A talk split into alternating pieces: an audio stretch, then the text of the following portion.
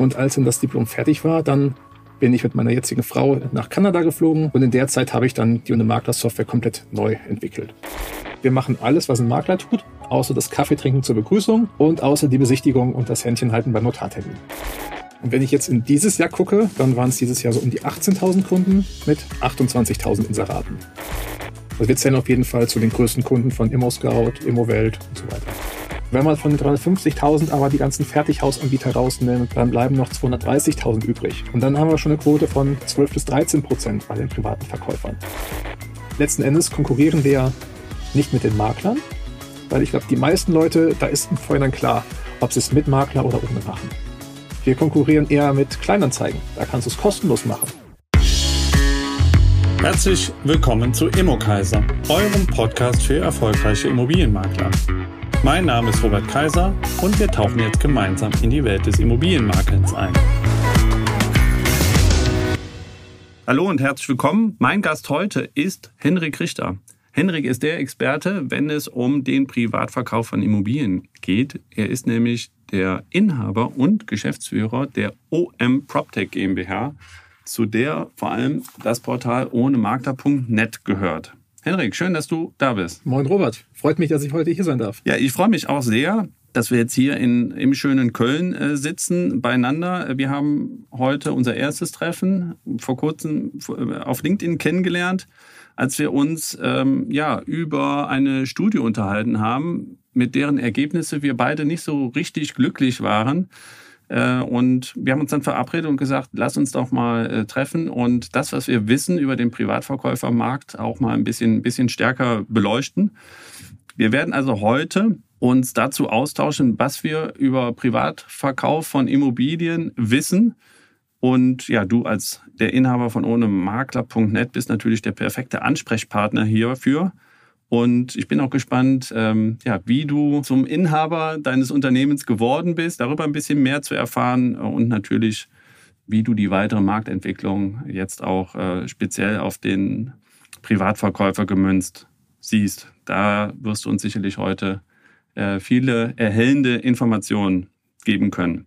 Wir starten allerdings in dem Podcast mit einer Schnellfragerunde immer. Und hier sind meine drei Fragen an dich. Frage Nummer eins. Wo ist außerhalb deiner eigenen vier Wände eigentlich dein Lieblingsort? Das ist im Wald. Also ich habe das Glück, ich wohne 50 Meter vom Wald entfernt und das ist so der Ort, wo ich irgendwie mal ähm, ja, abschalten kann und vor allen Dingen auch in Ruhe nachdenken kann. Abseits von E-Mails und Telefongebimmel. Einfach mal runterkommen und nachdenken. Hast du einen äh, speziellen Wald, wo du gerne hin bist? Das ist der Königsforst hier rund um Köln. Ähm, ja, wie gesagt, 50 Meter vom Haus entfernt, zwei Schritte, dann bin ich da und kann einfach mal so den ganzen Alltag, die ganze Technik und so hinter mir lassen. Hört sich nach einem guten Plan an. Hast du denn selber Immobilien? Ja, wir haben uns ein Eigenheim gekauft. Spannend ist aber eher die, die zweite Immobilie, die wir gekauft haben.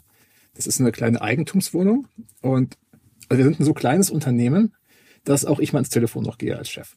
Und dann habe ich die Vorwahl erkannt. Bin ich natürlich dran gegangen bei Rösrater Vorwahl, war ein netterer älterer Herr dran. Und dann hat sich im Gespräch rausgestellt, der wohnt in der Straße, in der ich als Kleinkind gewohnt hatte irgendwie zehn Meter entfernt von meinem alten Haus. Und der hatte eine Immobilie zu verkaufen. Und da haben wir uns so abgesprochen, kam drauf, wir gehen denselben Rewe einkaufen, haben denselben Hausarzt und dann kam halt raus, er sucht den Käufer, der ihm möglichst wenig Aufwand macht. Und dann habe ich ihm die ganzen ja, Aufwände abgenommen, Unterlagen beschafft, ähm, Besichtigungen gemacht ohne ihn, mich um Notartermin gekümmert. Und dann habe ich es ihm abgekauft und ja, das hat mich so ein bisschen angefixt dann auch, auch sich privat mit dem Thema Immobilien zu beschäftigen. Wie alt warst du zu dem Zeitpunkt? Das ist jetzt zwei Jahre her, dann war ich da 35, 36. Also gerade re relativ frisch noch, ja? Und genau. musstest du sanieren? Äh, nein. Nein, okay. Super nette Mieterin drin und ihr Schwiegerpapa, der macht da alles schön und ordentlich. Auf einer Baustelle, könntest du selber Hand anlegen? Nein, gar nicht. Ähm, besser nicht. Ich würde gern mal vielleicht einen Betonmicher fahren. Äh, den fand mein Sohn, als er ganz klein war, schon ganz toll, aber Hand anlegen, nee, besser nicht. Das ist ein ähnlichen Traum wie ich. Ich würde mal gerne den Rasen vom Mönchengladbacher Borussia Park mähen. Also ich möchte also auch auf einem ähnlichen Gerät äh, sitzen wie so ein Betonmischer, wobei der Rasenmäher ist natürlich kleiner. Ja, kommen wir zu dir als Unternehmer, Henrik. Stell dich doch mal bitte selbst vor, was sollten die Hörer über dich wissen? Ich bin 38 Jahre alt, verheiratet, ähm, habe drei Kinder.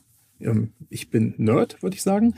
Ich habe Elektrotechnik studiert in Aachen an der RWTH habe dann aber ziemlich schnell festgestellt, dass mich das eigentlich gar nicht so sehr interessiert habe dann den Fokus mehr auf ähm, ja, die Informationstechnik und die Informatik ähm, legen können. Und dann aber auch während meines Studiums schon gearbeitet, um irgendwie Miete und ja auch Bier am Wochenende und abends zu verdienen. Und da wurde mir dann eigentlich klar, dass ich nicht irgendwie in einem Konzern arbeiten möchte, ähm, Texas Instruments, Intel und die ganzen Firmen, dass das nichts für mich wird. Und ja, dann habe ich halt geguckt, dass ich mich dann doch irgendwie selbstständig mache und dann in der IT-Schiene landen werde.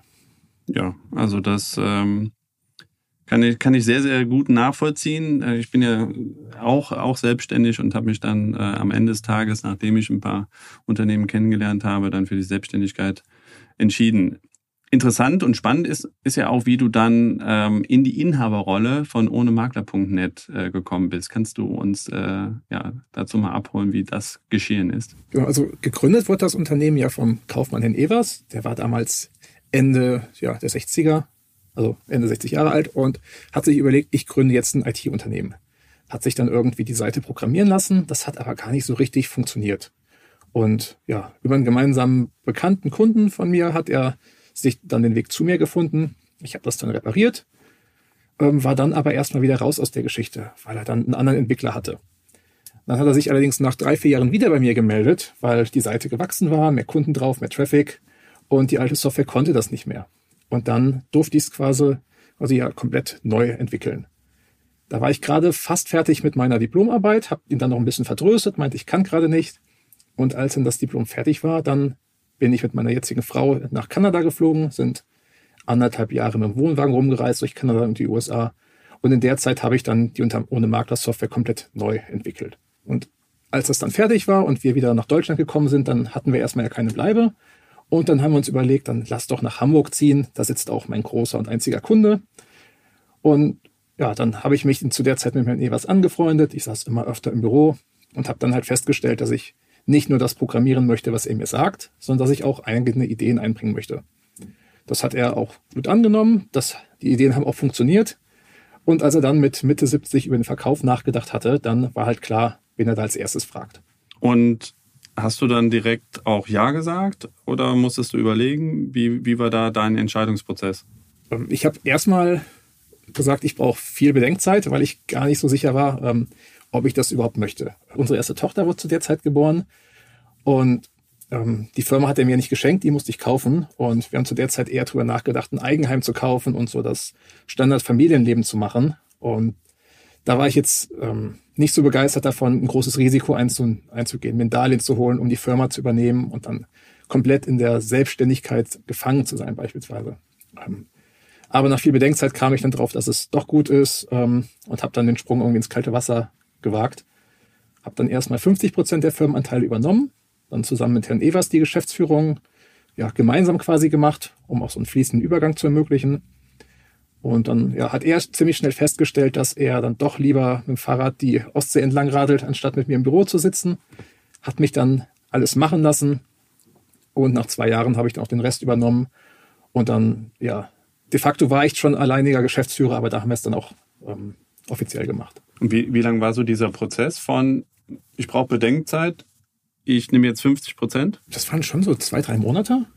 Also da habe ich mich auch nicht stressen lassen ähm, und ja, dann auch wirklich so die 180 Grad Kehrtwende gemacht. Auch dann, das ist das Richtige, das ist, was ich möchte und dann, dann war ich auch all in. Aber ich habe mal die Zeit genommen und bin da nicht irgendwie komplett ja, mit geschlossenen Augen irgendwie reingerannt. Die Firma ohne Makler.net beziehungsweise OM PropTech äh, GmbH, die sitzt in Glinde. Du selber wohnst in Rösrath, hast auch eben vom Königsforst mhm. gesprochen. Glinde ist jetzt, glaube ich, auch so im Hamburger Speckgürtel. Ähm, ja, das ist auch so, ist so ähnlich wie Rösrath zu Köln, so 20 Minuten mit der Bahn bist du in, in Glinde oder Rheinweg, das sind die beiden Orte da außen dran. Ähm, ist auch ähnlich, liegt eher im Grünen und ist so die nette Alternative zu dem Trubel der Großstadt, finde ich. Ja, ja, hört sich, hört sich gut an. Du hast auf deinem LinkedIn-Profil stehen, ähm, doing things differently. Damit wird es ja zum Ausdruck bringen, dass du, dass du Dinge anders angehst. Ja, kannst du, kannst du uns dafür ein paar Beispiele nennen? Ja, also ich, ich schwimme halt ähm, gerne gegen den Strom. Ähm, machen ja viele. Ich hinterfrage Dinge, aber mach's dann auch einfach mal. Also wenn irgendwie alle Windows benutzen, dann habe ich mir als Jugendlicher schon Linux auf den PC gepackt mit all den Problemen, die das dann so im Informatikunterricht mit sich gebracht hat. Ähm, Oder als in der Uni-Zeit, da sind alle Kommilitonen sind dann nach Australien oder nach Neuseeland gegangen fürs Auslandssemester. Ich bin dann nach Rumänien gegangen. Also immer mal so ein bisschen fernab vom Strom und das mache ich jetzt in der Firma halt auch noch. Also das, ähm, alle anderen sind rein umsatzgetrieben und bauen da große Strukturen auf, HR-Abteilungen, also was. Und das ist bei uns halt komplett anders. Ja, also ich bekomme, glaube ich, und auch die Hörer natürlich äh, bekommen, denke ich, ein sehr, sehr gutes Bild. Ähm, kannst du uns noch ein bisschen mehr über dich als Unternehmer mit an die Hand geben? Du machst Dinge anders, äh, du baust keine großen Abteilungen aus. Also leanes Management würde man, glaube ich, dazu, dazu auch sagen. Wie, wie ist äh, Henrik Richter als Unternehmer? Also mein Unternehmen versuche ich ganz entspannt zu führen. Ähm, meine Frau wird sagen, ich bin immer gestresst. Da hat sie auch recht. Also ich bin gestresst auf der Arbeit. Ich arbeite sehr viel, stecke viel Zeit da rein. Ähm, aber ich versuche das halt nach außen nicht so ähm, ja, publik zu machen quasi. Ähm, also Mitarbeiter leiden nicht unter Stress. Wir haben jetzt nicht irgendwie absurd hohe Gewinnerwartungen oder Wachstumserwartungen, die da gesetzt werden. Ähm, ich sage halt, die Leute sollen alle einen guten Job machen, ihr Bestes geben und am Ende des Tages zählt ja nur, dass unsere Kunden zufrieden sind. Und dafür geben wir halt alles. Und das steht, also die Kundenzufriedenheit steht bei uns noch vor dem Umsatz am Ende des Tages. Und ich glaube, langfristig ist das die beste Schiene, um ein ja, nachhaltiges Unternehmen aufzustellen, wo ähm, die Leute zufrieden sind. Wir haben eine, ja, eigentlich überhaupt keine Mitarbeiterfluktuation. Ich stelle neue Leute ein und die alten bleiben und gehen nicht. Weil es halt einfach Spaß macht, ähm, nett zu den Kunden zu sein, ähm, eine gute Arbeit zu machen, die Kunden zufriedenzustellen. Ja. Und wenn ihr die Unternehmen zufriedenstellt auf euren Plattformen bei ohnemakler.net, brauchst du aber wahrscheinlich auch eine, eine Maklererlaubnis, ne? Nach äh, Paragraph 34 äh, Gewerbeordnung oder nicht? Äh, das ist eine witzige Frage. Ähm, meiner Meinung nach brauche ich keine. Aber wir haben öfters böse ja, Briefe und Abmahnungen von Maklern bekommen, die sagen, ja, hört mal, du brauchst da eine. Das war alles nur heiße Luft, da ist nie was draus geworden. Aber irgendwann ging mir das so auf den Zeiger, diese ständigen bösen Briefe, dass ich bei der IAK angerufen habe, habe gesagt, hör mal hier, ich hätte gerne diesen Maklerschein. Und dann hat die Dame am Telefon gefragt, was ich denn mache. Dann habe ich dir erklärt, wir sind ein Immobilienportal und so weiter. Und dann meinte sie, dass ich da überhaupt keinen brauche. Dann sage ich, ja, ich teile Ihre Einschätzung, aber ich habe ja die nötigen Qualifikationen. Ich bin nicht vorbestraft, habe keine Steuern hinterzogen, habe 20 Euro im Portemonnaie und dann habe ich halt den Maklerschein geholt, obwohl ich ihn nicht brauche und habe halt seitdem Ruhe. Okay, hört sich jetzt ein bisschen böse an in Richtung der Makler. Ähm, ist das wie ist das Verhältnis so in, in die Maklerbranche rein? Wir sehen uns jetzt äh, zum ersten Mal. Ich bin ja auch schon ein paar Jahre in der Maklerbranche äh, unterwegs. Kannst du uns mal ein Gefühl dafür geben, wie so das Verhältnis in die Maklerbranche rein ist? Ähm, also wir haben nichts gegen Makler, ganz und gar nicht. Ähm, wir sind die Alternative dazu. Es gibt ja oder es gab auch vor uns schon Leute, die es privat gemacht haben. Wir helfen denen einfach dabei. Ähm, ich spreche oft mit vielen Maklern. Viele sind auch uns wohlgesonnen ist vielleicht der falsche Ausdruck, aber viele, die auch mit uns ins Gespräch gehen und anerkennen, dass es auch den Privatverkäufermarkt gibt. Ähm, da findet auch ein ähm, guter Austausch statt. Ähm, es gibt aber auch die Makler, die, ja, wenn man auf irgendeinem Immobilienevent mit denen spricht und ich sage, was ich mache, dann drehen die sich um und verlassen den Tisch. Oder sagen Sachen wie, ja, sie machen ja hier die Branche kaputt mit Leuten, wie ihnen wollen wir nicht reden. Ähm, aber das sind dann auch eher die, wie man ja so schön sagt, die Küchentischmakler. Und das sind auch die, gegen die eben meine Spitze war, von wegen, dass ich ja die Qualifikation habe, weil es darf sich ja leider immer noch jeder Makler schimpfen, auch wenn er nichts drauf hat. Und ich glaube, das tut der ganzen Branche auch nicht gut, dass das der Fall ist. Ja, also es würde, glaube ich, niemand abstreiten, dass es ähm, in der ganzen großen Maklerbranche ähm, jetzt nicht nur die, die perfekten Profimakler gibt, sondern dass es äh, sicherlich da auch qualitative Unterschiede gibt. Ja. Wir sind eigentlich schon jetzt mittendrin äh, im, im Thema von, von äh, ohne Makler.net. Darüber würde ich jetzt gerne auch ein bisschen tiefer mit dir sprechen. Kannst du uns mal so ein paar Eckdaten rund um deine, deine Firma und deine Aktivitäten rund um ohnemakler.net äh, geben, bitte? Mhm. Also unser Immobilienportal gibt es seit 2009 und seitdem hatten wir so um die 80.000 Kunden gehabt. Wow. Diese 80.000 Kunden, die haben 150.000 Inserate eingestellt. Nochmal wow. Und wenn ich jetzt in dieses Jahr gucke, dann waren es dieses Jahr so um die 18.000 Kunden mit 28.000 Inseraten. Was das für einen Umsatz macht, kannst du dir ausrechnen. Wir machen so 50 bis 300 Euro fürs Inserat, je nachdem, ob Kauf, Vermietung und die Laufzeit. Ist dann also irgendwas Siebenstelliges. Mhm. Und sieben ist eine ganz tolle Zahl, weil wir auch ein Team von sieben Leuten sind. Ähm, also bezogen auf die Anzahl Inserate, die wir da haben, unfassbar wenig Leute. Ähm, wir haben zwei Mitarbeiter, die machen quasi Kundensupport und Büro und halten so den Laden am Laufen. Dann haben wir einen Mitarbeiter für Geschäftsfeldentwicklung, einen für ähm, den Verkaufsexperten, der auch die Leute aktiv beim Verkaufen unterstützt und ein Tech-Team mit zwei bis drei Leuten inklusive mir. Und ähm, das war's auch schon. Das hört sich danach an, als hättet ihr eine Plattform, die ziemlich gut skaliert. Definitiv, genau.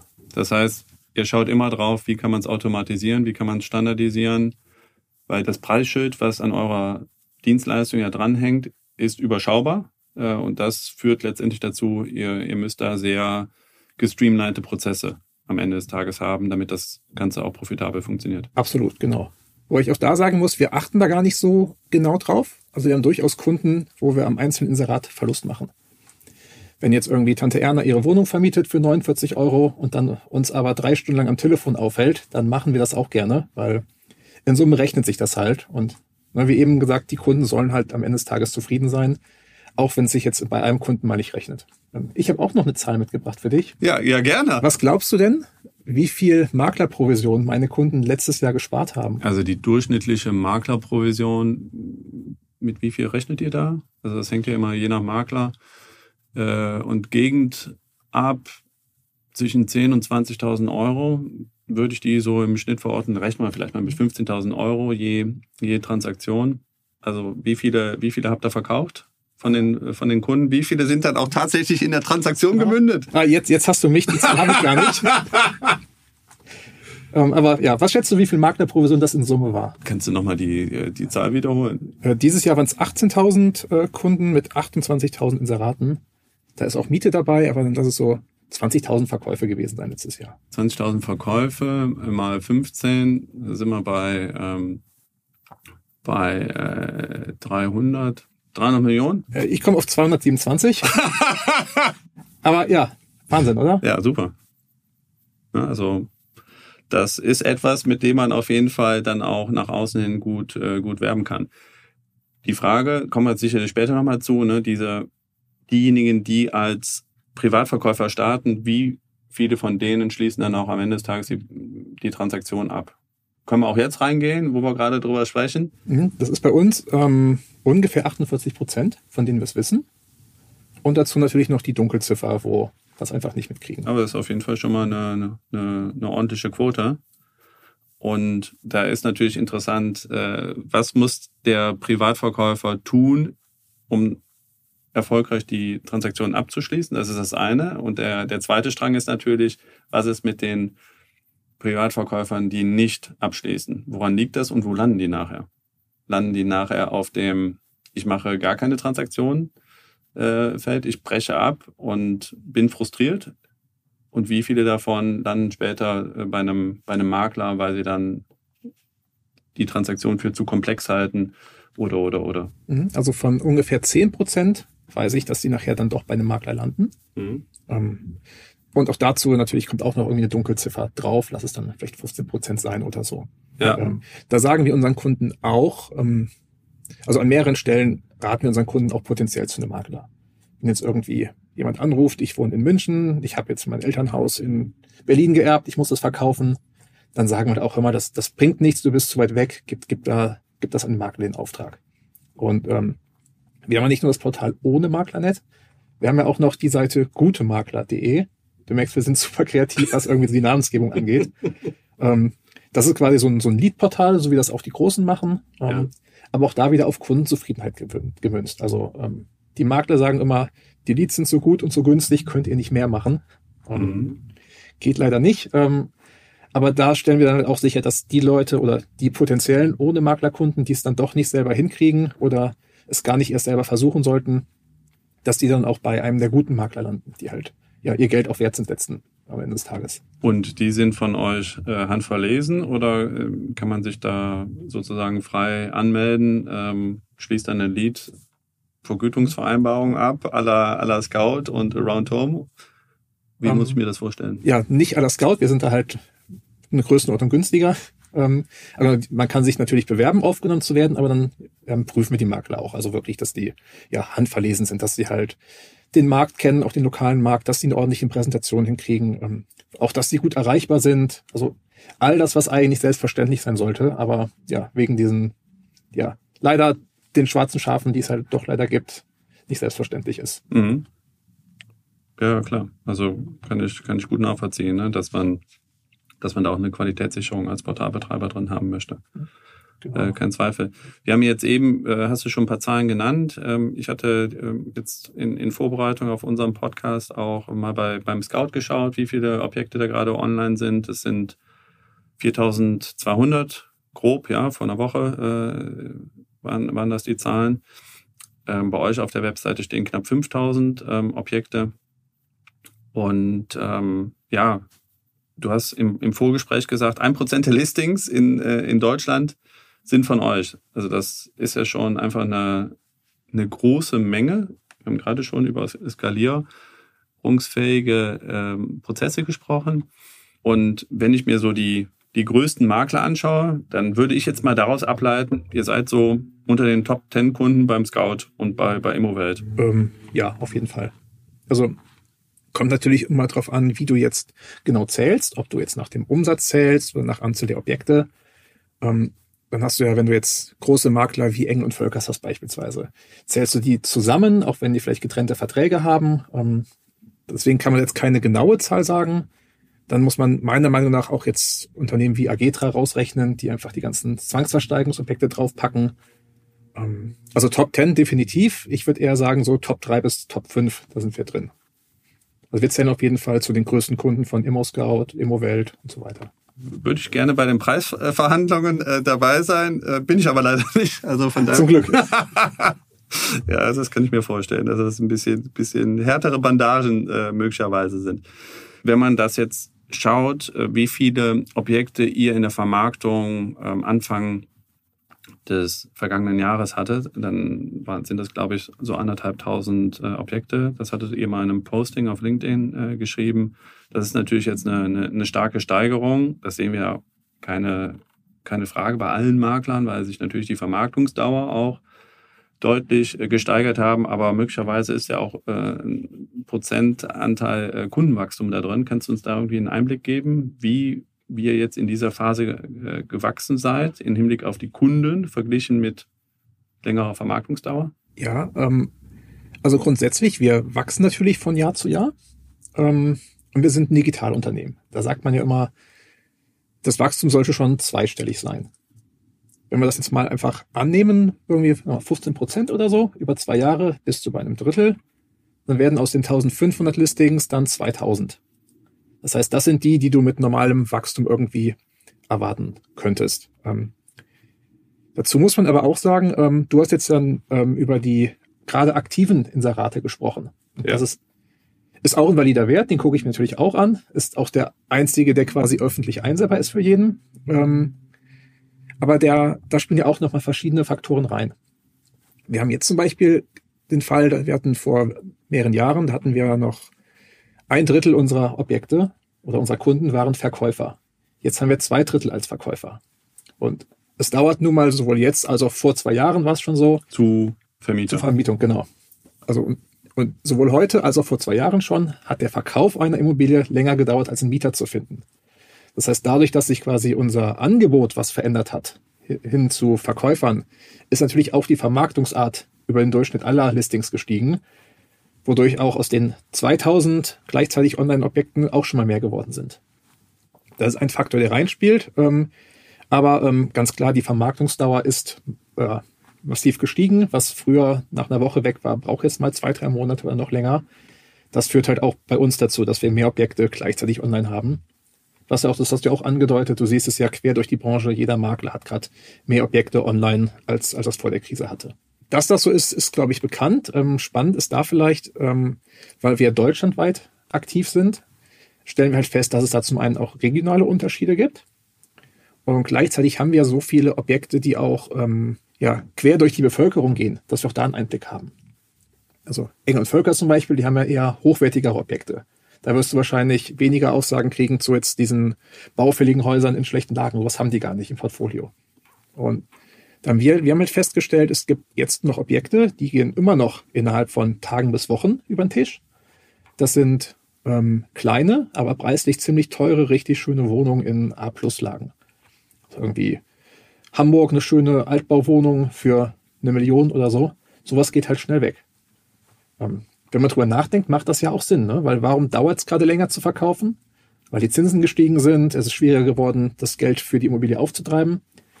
Aber wenn du dir jetzt irgendwie so eine Dreizimmerwohnung für eine Million kaufst, dann bist du gar nicht der Kunde, der zur Bank rennt. Dann hast du das Geld ja irgendwie auf dem Bankkonto rumliegen. Hast vielleicht jetzt eher noch Angst vor Inflation, willst das Geld loswerden. Das heißt, das sind Objekte, die sich schnell drehen. Ähm, Im Gegensatz dazu haben wir Objekte, die gerade energetisch ähm, schlecht sind, die sich ähm, ja kaum verkaufen lassen. Und da sind wir dann auch öfters, ja, auch eher unfreiwillig quasi im Detail drin, weil die Kunden, die das seit sechs oder neun Monaten versuchen zu verkaufen, dann doch mal verzweifelt anrufen, sagen, was kann ich denn noch machen? Und was wir da halt feststellen, ist, dass das Problem auf, ja, auf beiden Seiten ist irgendwie. Der Verkäufer hat noch den, den schönen Verkäufermarkt von vor zwei Jahren im Kopf, ne, so Stichwort, ja, aber mein Nachbar hat doch damals. Und auf der anderen Seite haben die Käufer ähm, noch die Diskussion von Anfang des Jahres im Kopf. Die Angst um das Heizungsgesetz, was kommt da? Sodass, wenn es vielleicht gerechtfertigt wäre, ähm, weil das Haus energetisch unsaniert ist, einen Abschlag von 50.000 zu machen, haben die Leute aufgrund ja, dieser Medienkampagne von Anfang des Jahres irgendwie 150.000 im Kopf. Und die will der Verkäufer nicht runtergehen. Und da versuchen wir halt auch so ein bisschen dann zwischen den beiden Seiten zu vermitteln. Ähm, an den Käufer kommen wir nicht ran, der ruft ja, zum Glück nicht bei uns an, das ist dann doch Aufgabe der Makler, ähm, aber wir versuchen halt dann die Verkäufer für das Thema zu sensibilisieren und die halt da so ein bisschen ähm, ja, auf die Thematik ähm, hinzuweisen. Ihr seid ja ein Digitalunternehmen. Inwiefern kann uns da eben auch ja, Technologie helfen, diese, diese Lücke zwischen dem, was der Verkäufer erwartet und der Käufer bereit ist zu bezahlen, in Zeiten großer Unsicherheit, diese Brücke eben auch zu schlagen? Ähm, ich glaube, da an der Stelle kann Technik nur bedingt helfen, ehrlich gesagt. Also ich habe mich eben als Digitalunternehmen bezeichnet, du hast es auch gesagt, ähm, stimmt vielleicht gar nicht so ganz. Also ein Großteil unserer Arbeit ist auch irgendwie telefonisch erreichbar zu sein, Sachen zu machen, die jetzt eigentlich nicht so skalieren und einfach mal ja die Leute zu informieren. Also wir bieten natürlich auch über Sprengnetter so eine Online-Bewertung an, die den Leuten was an die Hand gibt. Ähm, aber da kommt ja auch nicht raus, dein Haus ist jetzt genau 400.000 wert. Da kommt raus, 350 bis 450, so irgendwas um den Dreh. Ähm, also an der Stelle ist, glaube ich, Aufklärung das Wichtigste. Einfach, dass ähm, der Verkäufer jetzt auch die Sicht des Käufers verstehen kann und auch gleichzeitig, dass der Käufer auch weiß, was er sich überhaupt leisten kann. Mhm. Also ich hatte jetzt auch in, in die Richtung gedacht, dass vielleicht sowas wie ein individueller Sanierungsfahrplan, dass man den eben auch standardmäßig in die Produktpalette integriert, das sind Dinge eben, über die gerade auch viele Makler natürlich nachdenken, wie, äh, wie man da so ein letztendlich ein Standardprodukt kreieren kann, was hilft, die Transparenz zu schaffen, warum jetzt gerade der Käufer und der Verkäufer eben vielleicht 50, 100.000 Euro auseinanderliegen. Und man muss ja irgendwie diese, diese Lücke schließen. Und da finde ich das Instrument des individuellen Sanierungsfahrplans ganz spannend, weil es eben ein standardisiertes Produkt ist, was auch noch von der BAFA zu 80 Prozent gefördert wird. Ja, das geht in die Richtung, was ich eben mit, mit Aufklärung meinte. Also das ist jetzt kein technisches Widget, was wir irgendwie auf die Seite packen, was dann alles macht, sondern halt, dass wir die Leute aufklären, dass halt Käufer und Verkäufer beide den gleichen Wissensstand haben ja. und wissen, was ist jetzt der gerechtfertigte Preisabschlag für beispielsweise die energetisch unsanierte Immobilie. Ja, anderes Thema, was gerade schwierig ist, du hast es äh, eben auch schon äh, bei deinem Hamburg eine Million Euro Wohnungsbeispiel äh, genannt. Na klar hast du kein Finanzierungsproblem, wenn du einen eigenkapitalstarken Käufer hast, der sicherlich auch ein bisschen genauer drauf schaut, aber der eben nicht die Finanzierungsthematik hat. Was macht ihr, um diese Finanzierungswahrscheinlichkeit zu erhöhen auf der, auf der Käuferseite? Habt ihr da neben der Beratung ähm, auch ein gewisses Toolset, was ihr anbietet? Haben wir tatsächlich. Wir haben jetzt vor kurzem eine Kooperation mit, mit Europace gestartet. Die haben, ähm, das nennen die, die passende Finanzierung finden. Da fragen wir den Kaufinteressenten nur ganz wenige Eckdaten ab, irgendwie Einkommen und Art des Beschäftigungsverhältnisses und so Sachen und kriegen dann eine ja, halbwegs genaue ähm, Zahl zurück. Also wie hoch ist die monatliche Rate für dieses spezielle Objekt, für diese konkrete Person und wie groß ist die Finanzierungswahrscheinlichkeit.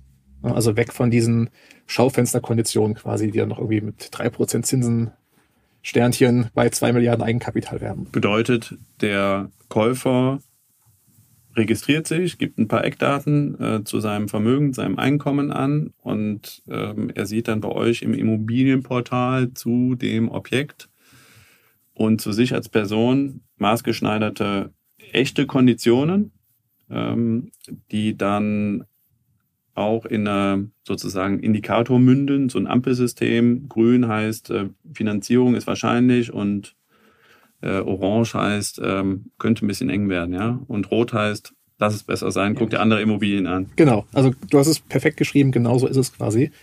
Und ähm, das kommt bei den Suchenden auch gut an, weil wir da auch haben dann noch Umfragen gemacht und die ganzen Daten ausgewertet und so. Und dann kam halt auch drauf, viele wissen gar nicht, wie viele sich überhaupt leisten können. Und die, die es wussten, die, das war zumindest letztes Jahr noch so, die haben gar nicht diesen Zinsschock quasi gar nicht mitgekriegt. Also für den Otto Normalbürger, der hört vielleicht in der Tagesschau, EZB hebt den Leitzins an. Keine Ahnung, was das heißt. Dass es am Ende des Tages heißt irgendwie, dass jetzt meine monatliche Rate für die Bank von 1500 auf 2500 steigt. Das hatten die Leute letztes Jahr gar nicht auf dem Schirm. Ähm, mittlerweile ist das zum Glück auch anders. Leute wissen, dass sie sich jetzt quasi weniger Immobilie leisten können als noch vorher. Aber durch diese Pastintegration zeigen wir halt wirklich in jedem Exposé an, ähm, was so die ungefähre zu erwartende monatliche Rate wäre und zeigen das mittlerweile auch sogar in der Suchergebnisseite schon an. Ähm, das hat den Hintergrund, weil, ich habe es ja eben gesagt, ich will zufriedene Kunden, also Verkäufer haben. Und ja, es ist schön und gut, wenn man irgendwie sagt, du bist auf allen Portalen, du hast 100 Millionen Aufrufe und 200 Kontaktanfragen. Aber wenn du dann nach 100 Besichtigungen feststellst, irgendwie 99 könnte ich das gar nicht leisten, dann ist mein Kunde auch nicht zufrieden.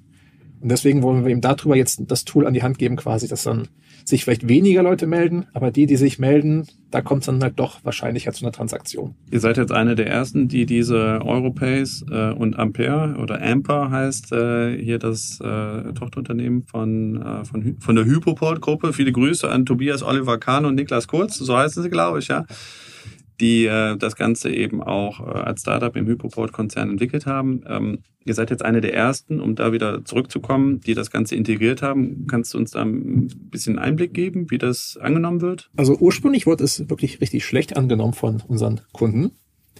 Ähm, hat uns auch erstmal total überrascht. Wir haben dann festgestellt, es kommt ganz stark darauf an, wie wir das Produkt präsentieren. Weil wir fragen ja schon nach hochsensiblen Daten. Wir fragen, wie viel verdienst du? Das sagst du jetzt auch nicht jedem auf der Straße. Und ich, meine, ich habe an der Funktion mitprogrammiert. Ich weiß, dass wir die Daten nicht irgendwie korrelieren mit irgendwas oder weitergeben.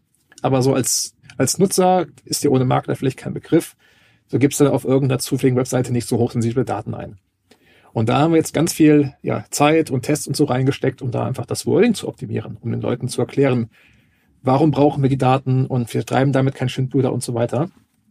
Das hat schon mal massiv geholfen. Ähm, und wir sehen jetzt auf der Plattform, dass das auch gerne angenommen wird. Und die Listings, wo der Suchende sieht, okay, hier habe ich eine grüne Zahl und das passt in mein Budget, die werden auch häufiger angeklickt und dann auch häufiger angefragt.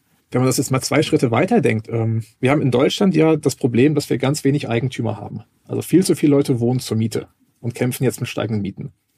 Und das Feature finde ich, wenn man das noch ein paar Schritte weiter denkt, dann kann das letztens dazu helfen, ähm, ja, Leuten zu Wohneigentum zu verhelfen. Wenn Leute halt sehen, was kann ich mir überhaupt leisten? Und dann vielleicht nicht mehr den Traum von dem freistehenden Haus haben, sondern sagen, okay, dann reicht doch irgendein Reihenhaus oder so. Ähm, weil wenn die Leute da hast und sie dann das Objekt kaufen, dann hast du ja auch Leute ins Wohneigentum gebracht, die es sonst vielleicht gar nicht geschafft hätten, weil sie immer ja noch ihren Luftschlössern nachrennen und die falschen Objekte anfragen, die leider außer Reichweite sind.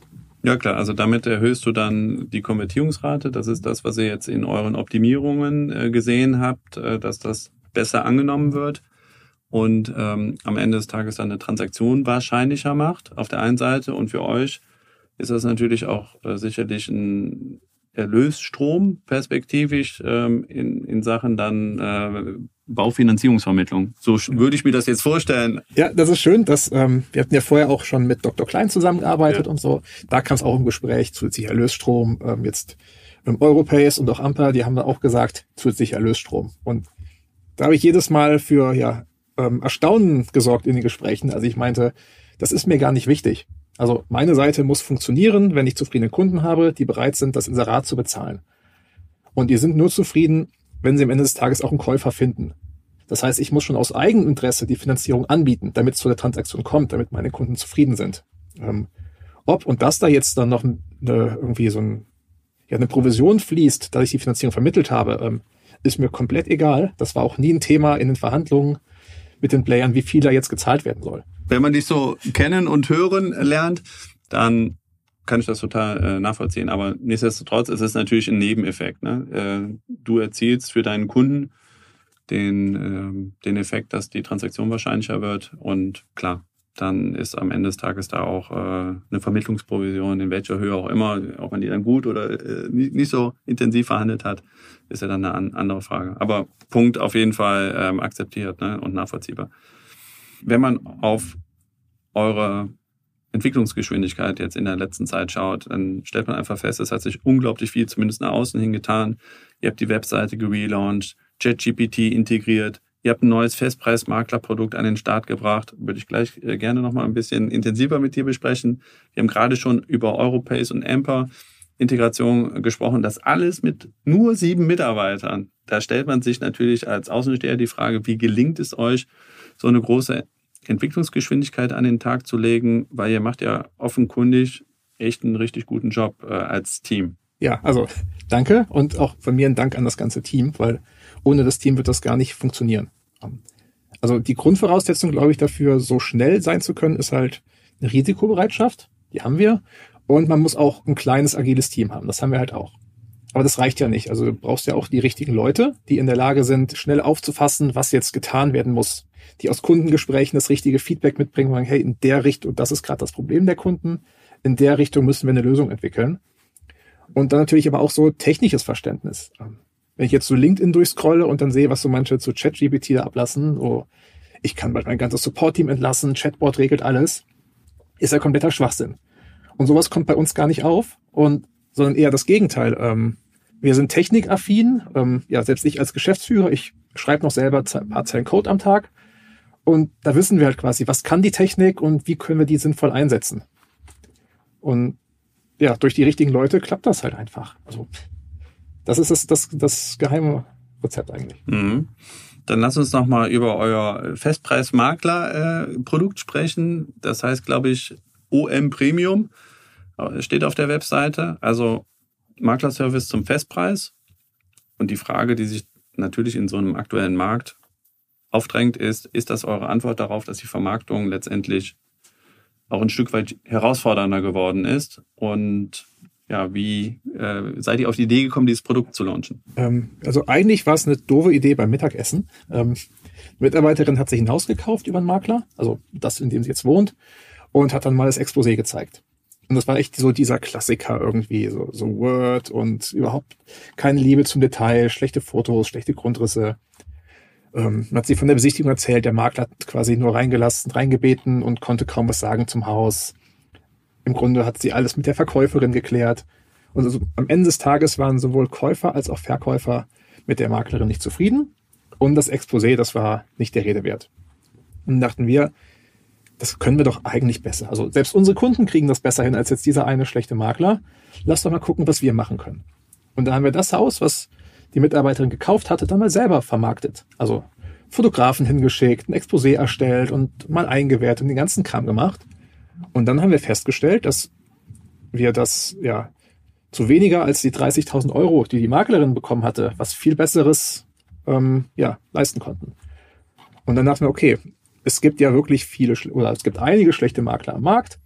Lass denen doch mal irgendwie die Suppe versalzen und so ein Festpreisangebot launchen.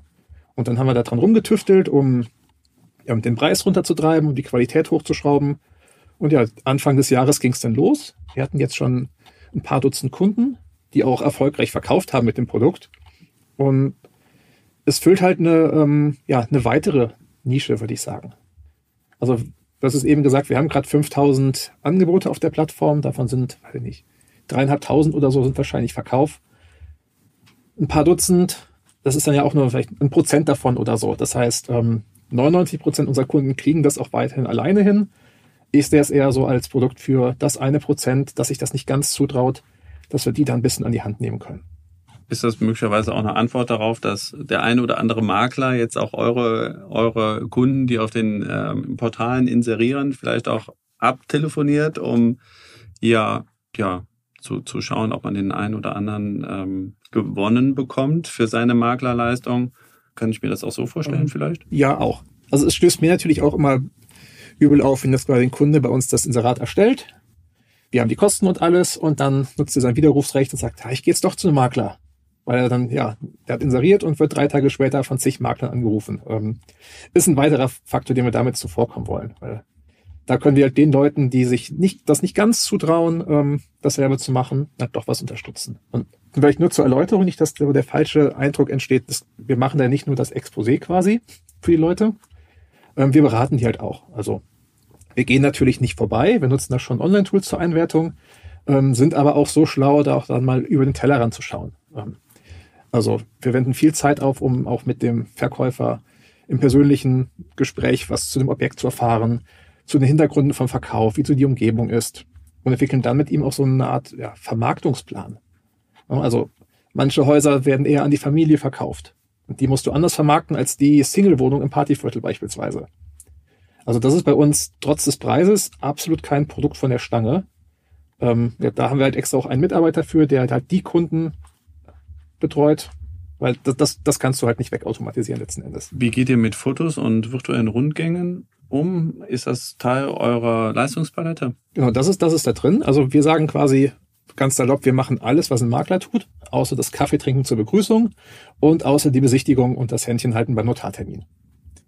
Und dann haben wir natürlich immer Kunden, die sagen, ah, das ist mir aber doch ganz wichtig, dass der Makler die Besichtigung macht. Und da haben wir mittlerweile das beste Verkaufsargument gefunden. Ähm, wir wissen zu dem Zeitpunkt ja, was die Immobilie ungefähr wert ist. Und dann sagen wir dem Kunden, 3000 Euro an uns und du machst die Besichtigung selber oder 27.000 mehr und der Makler macht das. Und dann dauert es keine zwei Sekunden und der Kunde sagt, alles klar, machen Sie das für uns. Ist ja für viele auch sicherlich ein emotionales Thema. Ne? Also wenn dann diejenigen, die die Immobilie besichtigen, durch die eigenen ähm, heiligen Räume gehen und dann sagen, das gefällt mir nicht, hier würde ich die Wand rausreißen. Also das, das ist ja etwas, was so ein, so ein Privatverkäufer vielleicht am Anfang unterschätzt, dass er emotional stark an die Immobilie gebunden ist und diese, diese Pläne von möglichen Erwerbern, wenn die durch die eigenen vier Wände laufen, eben auch nur schwer ertragen können. Aber da habt ihr dann dafür einen, Ansatz. Genau, also das ist ein guter Punkt, aber das Problem hast du ja auch, wenn du über einen Makler verkaufst das ist ja oftmals so, dass der Makler nicht selber die, nicht alleine die Besichtigung macht, sondern dass du als Eigentümer auch noch dabei bist, weil du wohnst halt in dem Haus und ähm, ergreifst dann nicht fluchtartig irgendwie die Flucht und rennst weg, wenn eine Besichtigung durchgeführt wird. Das heißt, dass da jetzt Leute an deinem ja, perfekten Zuhause irgendwie rummeckern, das hast du ja so oder so. Ähm, aber klar, der Makler kann natürlich dann vermitteln, das ein bisschen relativieren und abfedern. Ähm, das machen wir im Nachhinein halt auch gerne. Also wer über unser Festpreisprodukt verkauft, der kriegt die Handynummer von dem Mitarbeiter und kann den auch Samstagabends anrufen. Und ja, die Fälle hatten wir auch schon. Irgendwie ruft einer an samstags, ich habe gleich die erste Besichtigung, ich bin nervös, was soll ich denn machen? Und nach einer Stunde rief dann, ja, so war die Besichtigung. Und dann, ja, leisten wir halt auch dann ganz persönlich irgendwie diesen Support, der halt in dem Moment für diesen konkreten Kunden nötig ist. Was würdest du den Einwänden entgegnen, dass es Maklern gelingt, einen höheren Preis zu erzielen? Das ist ja so ein Kern der Diskussion, glaube ich, zwischen Privatverkauf und äh, Verkauf mit Makler. Wie gelingt es einem, einem professionellen Makler dann eben auch für den, für den Verkäufer, möglichst guten Preis zu erzielen? Also wenn du es so formulierst, habe ich dem nichts entgegenzusetzen, weil ich stimme dir zu, es gibt Makler, die können einen höheren Verkaufspreis rausholen, die sind dann vielleicht auch ihre Provision ja, also nicht wert. Viele Makler sind sowieso ihre Provision wert, aber die kriegen einen mehr an Kaufpreis raus als die Höhe der Provision. Die gibt es.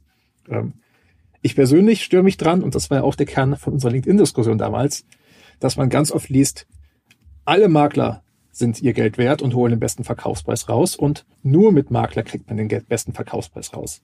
Weil das ist, da, da werde ich wirklich sauer, weil das stimmt halt einfach nicht. Ähm, wir hatten ein Beispiel, das war jetzt auch eine Kundin, die hat über unser OM Premium ihr verkauft. Die hatte vorher drei Makler ihr Haus einwerten lassen für eine gewisse Summe. Keiner der Makler hat dann den Auftrag bekommen, dann kam sie zu uns. Und dann hat sie über unser Festpreisprodukt ihr Haus verkauft zum höheren Verkaufspreis als das, was die Makler ihr geraten hatten. Das heißt, widerlegt, es ist nicht immer der Fall und nicht nur exklusiv bei Maklern. Ähm, wichtig ist halt, egal ob man jetzt mit Makler oder auch privat verkauft, dass man sich halt auch selber schon mal so ein bisschen im Bilde ist. Ähm, was ist die Immobilie wert? Ähm, was kann ich vielleicht auch für wertsteigernde Maßnahmen machen? Ähm, ne, einmal streichen, es sieht schöner aus, zum Beispiel, ganz einfache Sache. Ähm, weil abhängig von dem Käufer verkaufst du ja nicht nur irgendwie Steine, so ein Investment irgendwie, sondern auch einen Lebenstraum.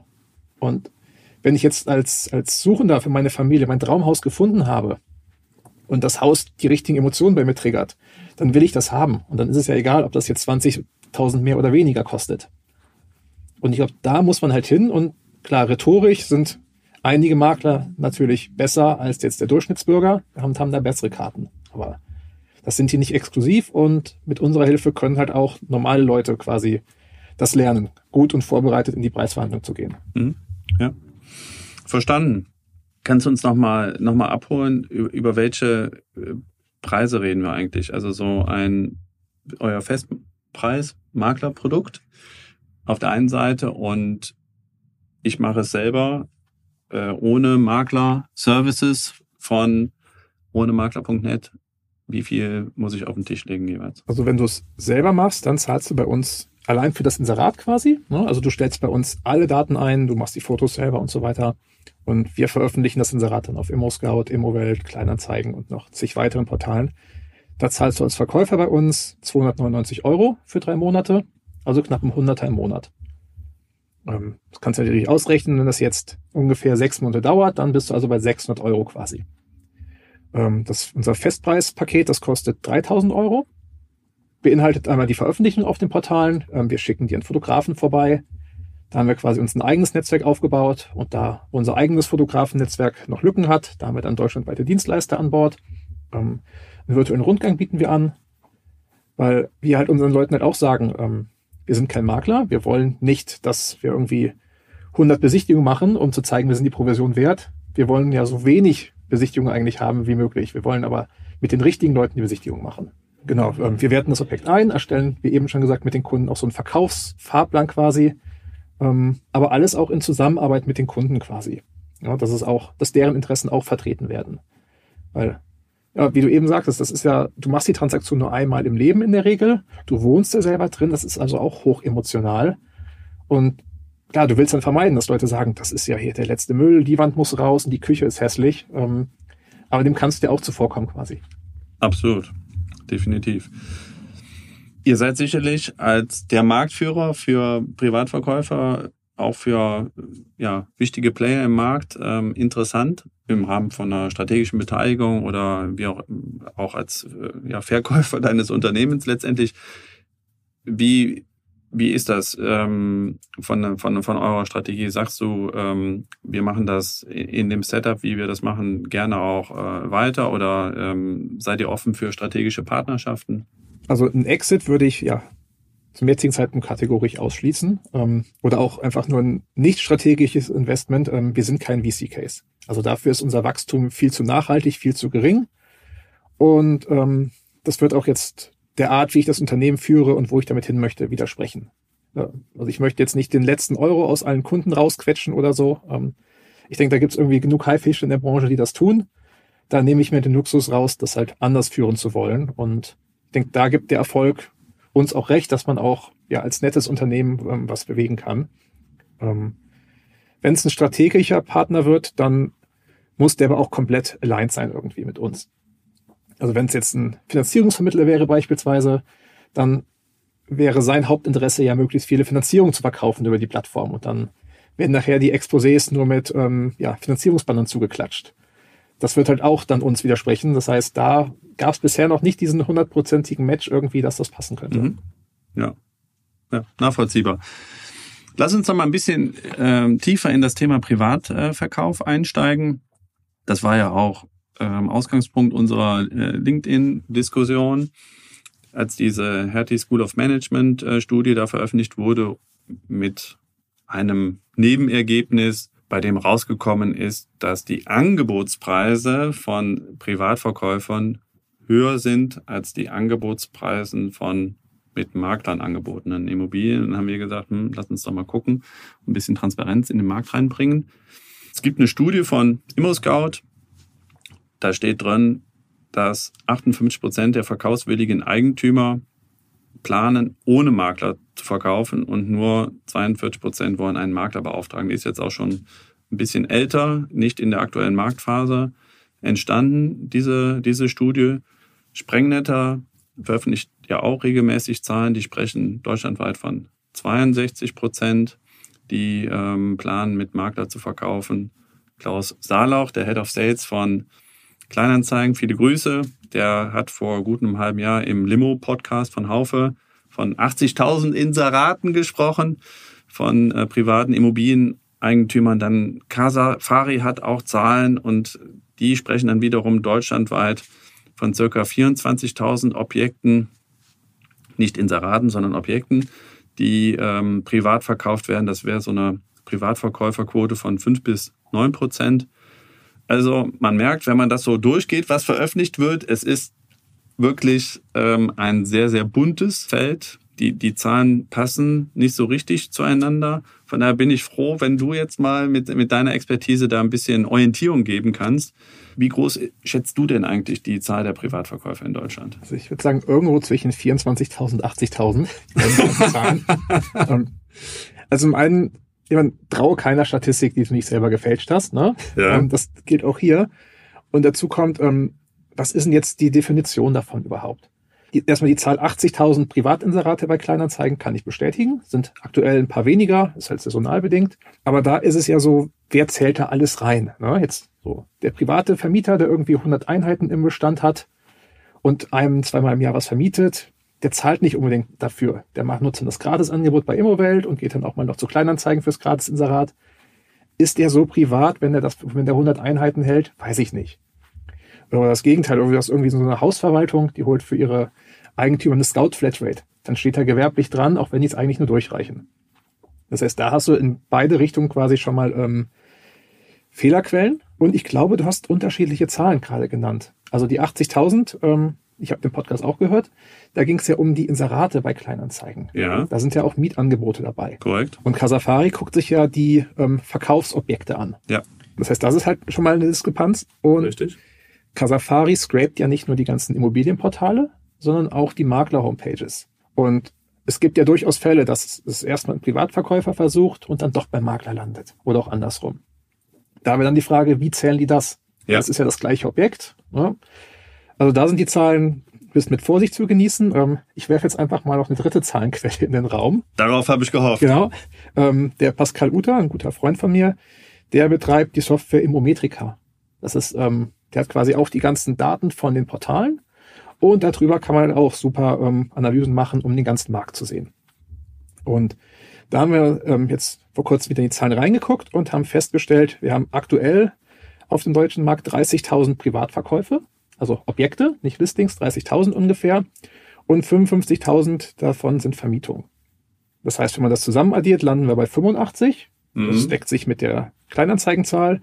Und wenn man nur die Verkäufer nimmt, landet man bei 30. Das mhm. ist ungefähr die 24.000 von Casafari. Scheint also zu stimmen, würde ich sagen. Mhm. Ähm, aber es sind ja nur die absoluten Zahlen. Und wenn mhm. wir die mal ins Verhältnis setzen, dann habe ich mal geguckt, wir haben so 350.000 Verkaufsobjekte gerade auf den Portalen. Das wären dann so 8,5 Prozent private Verkäufer. Ähm, wenn man von den 350.000 aber die ganzen Fertighausanbieter rausnimmt und die Zwangsversteigerung und so weiter, dann bleiben noch 230.000 übrig. Und dann haben wir schon eine Quote von 12 bis 13 Prozent bei den privaten Verkäufern. Und ja, bei Miete sind es sogar 40 bis 50 Prozent. Also mhm. da ist für uns noch einiges zu holen. Und heißt aber auch, dass ihr schon einen ganz ordentlichen Marktanteil habt. Ähm, den würdest du jetzt äh, bei Verkaufs- und Vermietungsobjekten ungefähr wo verorten? Ungefähr bei 10 bis 15 Prozent bei den Privatverkäufern. Ja, super. Also da muss man ja wirklich sagen, Hut ab. Eine tolle Leistung, die ihr jetzt in den, jetzt seitdem du bei dem Unternehmen bist, gut neun Jahre, ne? 2014 bist du ins Unternehmen gekommen. Ja. Also von daher tolle, äh, tolle Leistung. Und vor allen Dingen danke, dass du äh, hier auch äh, Transparenz reinbringst und die ganzen Zahlen, die ich äh, eben genannt hat, auch mal äh, einsortiert hast. Ähm, das gibt uns äh, allen, glaube ich, da, die, die im Markt sind, auch sehr gute Orientierung. Ihr macht ja auch Umfragen bei, bei, bei Ohne Makler. Sind da jetzt auch in die Zahlen, die du da reingeworfen hast, ähm, auch solche Umfragen mit, mit, mit eingeflossen? Und kannst du vielleicht auch noch mehr über den, sagen wir mal, Prototypen des Privatverkäufers erzählen? Wie muss ich mir den vorstellen? Ist das, ist das Oma Erna?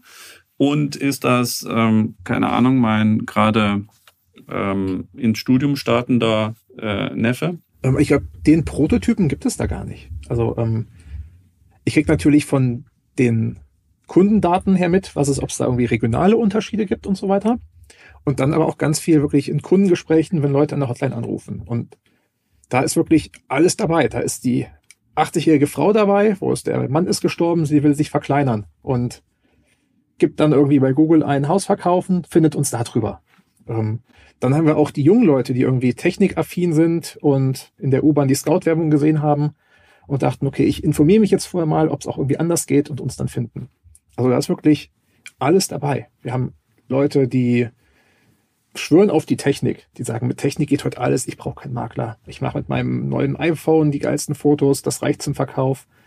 Ähm, dann haben wir die Leute, die sich erstmal stundenlang informieren und wochenlang bei uns anrufen mit Fragen, bis sie ja uns dann das Vergnügen geben, doch ihre Anzeige veröffentlichen zu dürfen. Ähm, also da ist wirklich alles dabei. Mhm. Also ja, macht ja auch Sinn, ne? weil es einfach auch ein sehr, sehr, sehr, sehr breites, breites Produkt ist. Was ähm, die Kunden von euch sicherlich eint, ist ja, dass sie eine Motivation haben, es selbst zu verkaufen. Was, was treibt eure Kunden an, es selber zu versuchen? Kannst du, kannst du uns da ein bisschen den Einblick geben?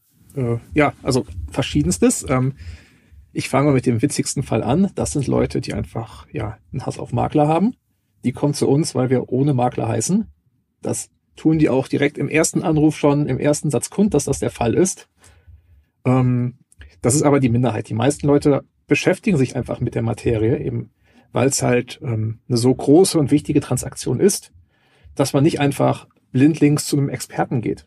Also wir sind ja heute eine Wissensgesellschaft und egal was es ist, ob ich ein Auto kaufe oder halt mein Haus verkaufe, ich vertraue nicht blind dem Experten, ich mache mich erstmal selber schlau. Und im Zuge der Recherche finden halt viele raus, von wegen, was macht ein Makler überhaupt, was kann ich davon denn auch machen? Viele trauen sich dann vielleicht auch mal zu wenig oder zu, oder zu viel zu, ähm, aber da kommt wieder ja ins Spiel. Wir haben mal eine Umfrage gemacht äh, im Juni dieses Jahr über Verkäufer und deren Verhältnis zum privaten Verkauf und zum Maklerwesen. Ähm, das war ganz spannend, das wurde dann auch vom Hamburger Abendblatt noch aufgegriffen mal. Ähm, und da kam raus, dass nur 20 Prozent der Befragten die Maklerprovision für angemessen halten, aber 50 Prozent würden trotzdem einen Makler beauftragen.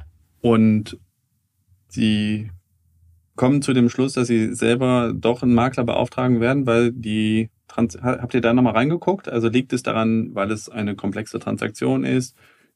In der Regel verkauft man nur einmal im Leben, das heißt, man hat auch in der Regel keine Erfahrung, ähm, die Immobilie zu verkaufen. Sind das die Motivation dann doch den Makler, obwohl man es als als eine sehr hochpreisige Dienstleistung empfindet, beauftragt? Genau. Also im ersten Moment denkt man ja, ich, ich sage nur mal gerne das Beispiel, Makler kostet 30.000, so beim üblichen Provisionssatz und Verkaufswert. Ähm, der erste Gedanke sind ja 30.000 Euro für zwei Besichtigungen und zwei E-Mails schreiben, das ist viel zu viel. Wenn man sich dann mal damit beschäftigt, dann merkt man ja, dass man, wenn man es selber macht, doch ein bisschen Zeit reinstecken muss. Die ganzen Unterlagen zusammenstellen, Fotos machen, sich mal überlegen, was ist das Haus wert, wie verkaufe ich das und so weiter. Dann kommt man zwar trotzdem auf einen guten Stundenlohn für die Makler, aber man kann ja dann verstehen, dass dann viele Leute sagen, okay, das ist mir vielleicht doch was viel, ich will keinen Fehler machen und das dann halt doch ein Makler machen lassen. Man muss ja auch berücksichtigen, der Makler arbeitet ja auch erstmal auf eigenes Risiko. Ne? Mhm. Also ja, das, das heißt, äh, das heißt, er wird ja nur bezahlt. Seine Dienstleistung hat erst dann einen Wert, wenn äh, man eben dann auch äh, die Transaktion erfolgreich zum Abschluss gebracht hat spielt sicherlich auch eine Rolle, ne? dass die bepreist wird, wie sie bepreist wird. Mhm, genau, richtig. Aber so weit musst du ja auch erstmal denken, wenn du Absolut. verkaufst nur dein Haus, was interessiert dich, ob jetzt der Makler die anderen Häuser verkauft kriegt oder nicht. Ne?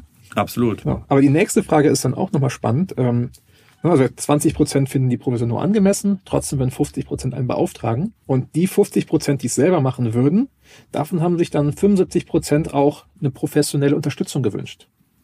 Mhm. Und das war halt, das hat mich jetzt sehr gefreut, weil das ist ja genau unser USP, wofür wir halt quasi da sind. Ähm, was uns davon unterscheidet. Letzten Endes konkurrieren wir nicht mit den Maklern, weil ich glaube, die meisten Leute, da ist im Vorhinein klar, ob sie es mit Makler oder ohne machen. Wir konkurrieren eher mit Kleinanzeigen. Da kannst du es kostenlos machen. Was ist denn unser Mehrwert? Klar, etwas mehr Reichweite, aber ist von 0 Euro auf x Euro ist halt ein riesiger Sprung. Und deswegen sagen wir auch, wir sind auch, wir helfen euch dabei, wir unterstützen euch, wir sind quasi der Experte, der aber jetzt nicht alles abnimmt, sondern ihr könnt euch wie so ein Baukasten das raussuchen, was ihr braucht. Das würde ja eigentlich zu sowas wie einer ohne Makler.net Akademie auch dann äh, führen, ne? wo er sozusagen die, die Nutzer auch ein Stück weit in die Lage versetzt, über, über Anleitungen das Ganze eben auch eigenständig vermarkten zu können. Ja, also wir hören tatsächlich öfters am Telefon nach einem langen Gespräch, oh, dafür hätte ich jetzt ja auch Geld bezahlt. Vielen Dank, dass Sie mir das kostenlos am Telefon gesagt haben. Ja, aber ich finde finde die Positionierung, die du gerade beschrieben hast, super, super spannend, dass er sagt, naja, eigentlich sind die Makler gar nicht eure, euer Wettbewerb, sondern äh, vielleicht eher, eher die, die kostenlose Dienstleistung, wie man sie eben bei, bei einem Kleinanzeigen bekommt, äh, für, für das Inserat dort, ja. Also, dass ihr darum kämpfen müsst, sozusagen eine, dass die Dienstleistung überhaupt bepreist wird, ja. Und klar ist, dass der, dass eure Kunden gar nicht beim Makler unbedingt landen, weil sie von vornherein wissen, dass sie es äh, ohne Makler versuchen wollen. Genau. Und, und umgekehrt, ne?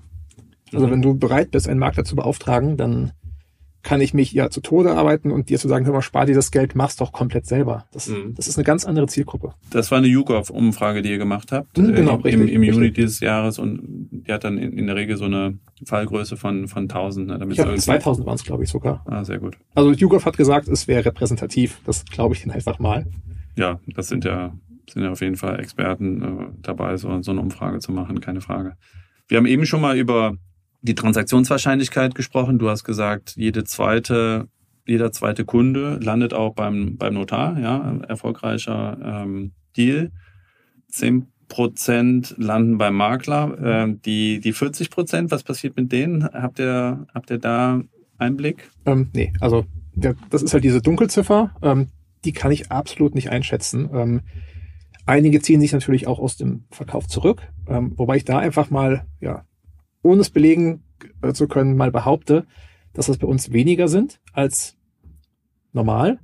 Ähm, einfach weil uns musst du ja erstmal aktiv finden. Also wenn du jetzt morgens aufwachst und denkst, ich verkaufe mein Haus, dann steigst du in die U-Bahn, fährst zur Arbeit, siehst das Immo-Scout-Plakat, okay, da inseriere ich jetzt. Das ist die Möglichkeit eins. Die andere Möglichkeit ist quasi, okay, du wachst auf, denkst erstmal eine Woche drüber nach, recherchierst ein bisschen, findest uns im Internet. Das heißt, dann gehst du schon viel informierter ran. Es ist weniger jetzt spontan. Deswegen ähm, ja, würde ich da mal ganz stark vermuten, dass wir da wenige Leute haben, die dann einfach von dem Plan abnehmen. Ähm, und was uns ja auch jetzt von dem, ähm, zu dem Eigenverkauf ohne professionelle Unterstützung bei ImmoScout oder Kleinanzeigen oder ImmoWelt oder so ähm, unterscheidet. Wir beraten die Leute ja auch. Also wenn uns einer sein Objekt zeigt, ähm, wir gucken uns die Expos auch an von unseren Kunden mal. Und wenn da einer jetzt irgendwie 600.000 für sein Reihenhaus irgendwo auf dem Land verlangt, dann sagen wir den Leuten auch, hör mal, ja, der Nachbar hat das vor zwei Jahren hingekriegt, aber das wird jetzt nichts, tut mir leid. Da sind wir äh, eigentlich bei, bei einem wichtigen Punkt, wie ich finde.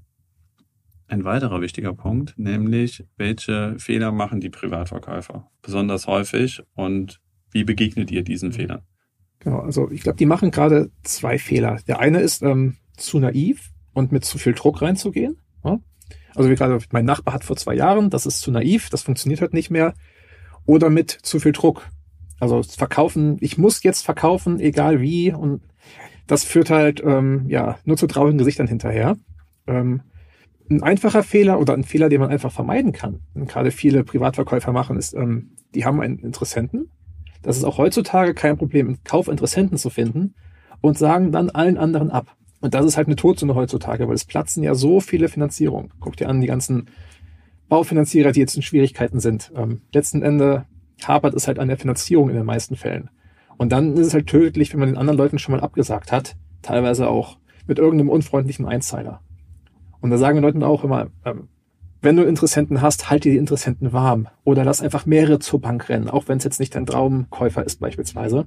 Ähm, und wir geben unseren Verkäufern auch Mittel an die Hand, den Käufern bei der Finanzierung zu helfen. So gerade arbeiten wir zum Beispiel dran, ähm, alle Banken benötigen ja dieselben Eckdaten letzten Endes, Grundbuchauszug und so weiter. Als Privatverkäufer weißt du das ja teilweise gar nicht. Ja, du hast jetzt den Interessenten, sagt, der will das Haus kaufen. Dann sagst du, alles klar, geh mal zur Bank, morgen weiß ich ja Bescheid. Dann geht er zu deiner Bank, stellt fest, ich brauche einen Grundbuchauszug und eine Flurkarte und alles. Und dann fängt der Eigentümer an, wo kriege ich das denn her und so weiter. Und da arbeiten wir gerade an einem Service, der ja, spätestens Anfang nächstes Jahr, hat noch ein Deadline dran gesetzt, irgendwie launchen wird, dass wir halt unseren Kunden sagen, hör mal, per Mausklick holen wir, erstellen wir dir quasi so ein Bankenpaket, dass der Kaufinteressent damit einfach zur Bank rennen kann und kriegt dann die Finanzierungszusage eher, also eher wahrscheinlicher und auch eher, eher zeitlicher. Ja, macht Sinn. Total. Ja. Also passt, passt in die aktuelle äh, Marktlage sehr gut rein. Gibt es noch weitere äh, Themen, die du, über die du sprechen kannst, die ihr plant ähm, auszurollen in der nächsten Zeit, um euer Leistungsangebot noch weiter, noch attraktiver zu machen? Also wir sind natürlich immer im Gespräch mit unseren Kunden und machen halt letzten Endes das, was sie wollen, auch wenn sie es nicht direkt sagen. Ja, Finanzierung hatten wir jetzt schon. Ähm, wir arbeiten gerade an einem Tool für ein Bieterverfahren. Ähm, nicht wundern, ich bin damit nicht zwei Jahre zu spät. Das macht auch in der jetzigen Zeit Sinn. Es wird nur anders genutzt werden. Also nicht zum Hochbieten auf Mondpreis, sondern eher zur realistischen Kaufpreisfindung. Oder ganz simples Tool, wir arbeiten gerade an einem Terminplaner für die Besichtigung. Weil wir haben mhm. festgestellt, es wird so viel Zeit darauf ver verwendet, einen gemeinsamen Nenner zu finden, wann jetzt das Treffen stattfinden kann. Das machen wir einfach per Online-Tool. So, Calendly sagt dir wahrscheinlich was. Auf jeden ne? Fall, ja. Also unser Verkäufer sagt, mir passt Samstag zwischen 14 und 18 Uhr. Und Interessent kann dann per Maus sagen, gut, dann komme ich um 14.30 Uhr vorbei. Mhm. Und jetzt für so ein Bieterverfahren nutzt ihr da einen der etablierten äh, Anbieter, wie PropNow zum Beispiel, oder das Bieterverfahren von der Sparkasse Bremen, oder entwickelt ihr das selber? Ent entwickeln wir selber, so wie, ja, wir machen fast alles in-house, weil wir es dadurch komplett und nahtlos in den Prozess integrieren können. Ihr nutzt auch keinen Makler-CM, glaube ich, ne? sondern habt das auch ähm, selber entwickelt. Ja? Genau, selber entwickelt und wir sagen auch immer, wir sind das Makler-CM für den Privatanbieter. Und äh, wenn wir gerade sozusagen bei eurem Tech-Stack in Anführungszeichen sind, ist das alles selber entwickelt, was ihr, was ihr nutzt? Äh, und wo setzt ihr auf etablierte Softwarelösungen am Markt? Also bis vor einem Jahr war noch alles komplett selber entwickelt wir haben jetzt angefangen, wie jetzt die Integration mit Europace und Amper, das ist halt ähm, eine fertige Lösung, die wir bei uns integriert haben. Ähm, aber das ist wirklich jedes Mal eine Einzelfallentscheidung, ob ja Buy versus Build. Ja, also so würde ich es auch von einem von einem Nerdy, wie du es eben äh, selber dich eingeführt hast, eben auch erwarten, ja, dass er, dass er erstmal guckt, was kann ich, was kann ich selber entwickeln, ja, und ähm, wo hilft mir das Produkt von der Stange weiter und wo bin ich auch bereit, letztendlich auch Marge abzugeben, ja. Aber ja, verstanden, sehr gut nachvollziehbar. Und wie, wie siehst du den Markt? Glaubst du, dass der, dass der Privatverkäufermarkt relativ stabil ist und ihr letztendlich durch das, was du eben beschrieben hast, ähm, wollt ihr diesen Markt für euch ähm, nachhaltiger erschließen, also mehr Marktanteile gewinnen? Oder ist das ein, ein steigender Privatverkäufermarkt? Das ist ja auch, finde ich, auch eine interessante Frage. Ne? Ähm, wie, wie, wie ist da dein Blick auf die Entwicklung des Privatverkäuferanteils? Also ich glaube, dass es in Zukunft noch mehr Privatverkäufer geben wird. Warum? Also es wird auf jeden Fall weiterhin Makler geben, gar keine Frage. Ja. Ähm, aber wenn man mal in die zurückguckt, irgendwie 90er Jahre oder so, da hat ein Makler ja seine 6% bekommen von dem, weiß nicht, 400.000 D-Mark Haus. Und der Makler hatte damals ja das Monopol. Er hatte die Ortskenntnis, er hatte seine Kartei mit Suchenden, mit Anbietern. Da konntest du es quasi gar nicht selber machen. Dann kam das Internet und die ganzen Portale. Jetzt kann man es selber machen. Das heißt, das Monopol der Makler ist quasi weg. Auf einmal haben sie Konkurrenz. Die haben immer noch ihre 6% Provision, aber jetzt sind aus den 400.000 D-Mark 400.000 Euro gewonnen. Das heißt, gleiche Leistung, doppelter Umsatz quasi. Und die Leistung ist nicht mehr exklusiv ihnen vorgehalten. Und ist erstmal ja nicht schlimm. Man muss ja auch, die Welt entwickelt sich weiter. Man muss mit der Zeit gehen. Das machen ja auch zum Glück ganz viele Makler, aber viele halt auch nicht. Und ich glaube, die, die das nicht machen, die werden es halt in Zukunft noch schwerer haben. Und von denen, die eine wirklich miese Leistung erbringen, werden mehr Leute zu den, ja, auf die private Seite rüber wechseln. Und ich glaube, der Anteil, die von den miesen Maklern zum Privatkäufer konvertieren, ist größer als die, die dann zu dem guten Makler gehen. Mhm. Also äh, interessant bei dieser, dieser Studie, über die wir uns kennengelernt haben von der Hertie School of Management, war ja, dass der Hauptfokus dieser Studie war ja zu untersuchen, wie hat sich seit der Cottage-Verteilung die Provisionshöhe entwickelt. Und äh, das Hauptergebnis dieser Studie war ja, dass die Provisionshöhe tatsächlich gestiegen mhm, ist. Mhm, und äh, das Ziel des Gesetzes, die Provisionshöhe zu reduzieren, ähm, ja nicht, nicht äh, sein, sein Ziel verfehlt hat. Und das werden sicherlich viele Makler auch bestätigen können, die jetzt zuhören, dass das auch bei ihren Provisionssätzen genauso eingetreten ist. Und ähm, von daher, wenn man jetzt von der Kundenseite drauf schaut, ist natürlich dann auch für die Herausforderung für die Makler, diese Provisionshöhe dann auch jeden Tag äh, sich zu verdienen, ja. Und da auch mit der Technologie Schritt zu halten, ähm, gutes äh, Technologie einsetzen, gute Services äh, erbringen, um letztendlich auch den, den Kunden einerseits zufriedenzustellen über eine erfolgreiche Transaktion und äh, eben auch letztendlich die, die Dienstleistung zu rechtfertigen am Ende des Tages. Und dein Ansatz äh, ist, ja, diejenigen, die sich für den privaten Verkauf äh, entscheiden, dass die am Ende des Tages nicht bei eBay Kleinanzeigen äh, landen. Da können sie auch landen, aber möglichst über deine Dienstleistung, ja? Genau, richtig. Und ich will gerade noch einen Schritt zurück, weil du hast gerade noch was Gutes gesagt. Ähm, also die Makler müssen ihr Geld wert sein. Und ich finde, Makler sollten deswegen auch jetzt keinen Race to the Bottom veranstalten, dass sie sich jetzt mit Provision unterbieten oder so. Weil, wie du eben gesagt hattest, die kriegen nur im Erfolgsfall Geld für jedes Objekt, was sie verkaufen, haben sie auch zwei, die sie nicht verkauft kriegen. Und wenn du dann noch ordentliche Mitarbeiter hast und ein Büro und so weiter, dann kommst du mit ein, zwei Prozent halt leider nicht aus. Das heißt, wenn dann quasi dadurch gegeben ist, dass du eine, ja, jetzt auf das Einzelobjekt abstrus hohe Summe verlangen musst, dann muss die Qualität auch entsprechend sein. Also man sieht ja zum Beispiel, also die sogenannten Hybridmakler, die sind ja mal mit als Discount-Makler gestartet ja, genau.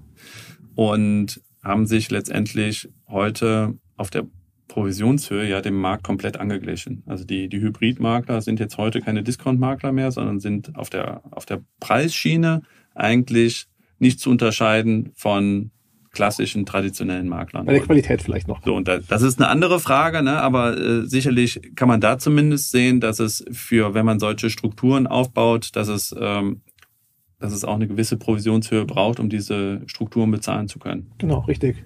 Das war ja auch, als ähm, die Diskussion in der Branche war um ja das Gesetz zur, zur Provisionsteilung quasi. Da waren die großen Player ja auch grundsätzlich eher dafür, weil ja auch gesehen haben, wo, wozu das halt führen wird, dass die Großen, die eine gute Arbeit machen, die sich gut aufgestellt haben, dass die dadurch im Geschäft bleiben und es eher ja zu einer Konsolidierung auf dem Markt führen wird. Und das ist letzten Endes ja auch eingetreten und finde ich persönlich auch ganz gut. Also ähm, ich würde mein Haus auch selber verkaufen, alles andere würden meine Mitarbeiter mir was erzählen. Ähm, aber es muss Makler geben und die sollen dann aber auch eine gute Arbeit machen. Besser kann man, glaube ich, diesen Podcast gar nicht schließen. Henrik, ganz, ganz herzlichen Dank, äh, dass du deine Insights zum Privatverkäufermarkt äh, mit uns geteilt hast. Eine super spannende Geschichte, wie du das Unternehmen äh, entwickelt hast und ja, wie es euch auch gelungen ist, ähm, hier zum Marktführer in der Branche zu werden. Und ich habe auch ganz viel gelernt heute. Äh, fand ich auch spannend, dass du eher den Wettbewerb zum Beispiel bei eBay Kleinanzeigen siehst und auch die Transaktionswahrscheinlichkeit eurer Kunden. Also viele, viele Insights. Ich glaube, das äh, wird sicherlich den, den einen oder anderen interessieren. Mich hat's super fasziniert. Vielen, vielen Dank für deine Zeit ähm, und deine, deine Insights. Ja, danke, dass ich hier sein durfte. Ähm, ich freue mich auf die Diskussion dann bei LinkedIn. Wahrscheinlich eine der kontroverseren Folgen werden. Das könnte, das könnte sein. Das könnte sein. In Hinblick auf zukünftige Gäste dieses Podcasts, wen würdest du denn gerne hören in Zukunft? Ich liebe Podcasts, ähm, die Ronald Slapke von Hypoport einladen. Ähm, vielleicht wäre der auch ein guter Gast. Der hat ja super Einblick in die Marktlage an sich, auch im Fokus auf die Finanzierung, ähm, brennt auch für Wohneigentum. Ist auch nochmal ja, ein gutes Thema, was man aufgreifen kann. Also, frag den nochmal. Ja. So, hast du noch eine zweite Empfehlung? Jovitzer von Wenzel Doktor. Den kenne ich gar nicht. Ähm, wir haben uns kennengelernt, ähm, der war vorher bei bei German Homes. Die saßen auch in Glinde bei uns um die Ecke quasi. So kamen wir ins Gespräch, haben dann mit Wenzel Doktor fusioniert und ähm, wenn du ihn auf LinkedIn anschaust, der macht gerade ganz viele Beiträge und beschäftigt sich massiv damit. Die Zukunft der Maklerbranche, ähm, Provisionshöhen, Innen- versus Außenprovision, Betrug des Geschäftsmodells durch Festpressmakler. Ja, auch ein, ja, ein nahtloser Anschluss an diese Folge vielleicht. Ja, hört sich sehr spannend an und sehr passend. Ja, super. Vielen lieben Dank. Macht's gut auch, liebe Hörer. Vielen Dank für eure Zeit, dass ihr bis zum Schluss dabei geblieben seid und äh, bis zum nächsten Mal. In 14 Tagen geht's dann wieder weiter mit dem nächsten Gast. Tschüss. Tschüss. Neue Folgen von Immokaiser, dem Podcast für erfolgreiche Immobilienmakler, hört ihr immer alle zwei Wochen dienstags. Um keine Folge zu verpassen, folgt dem Podcast und aktiviert die Glocke.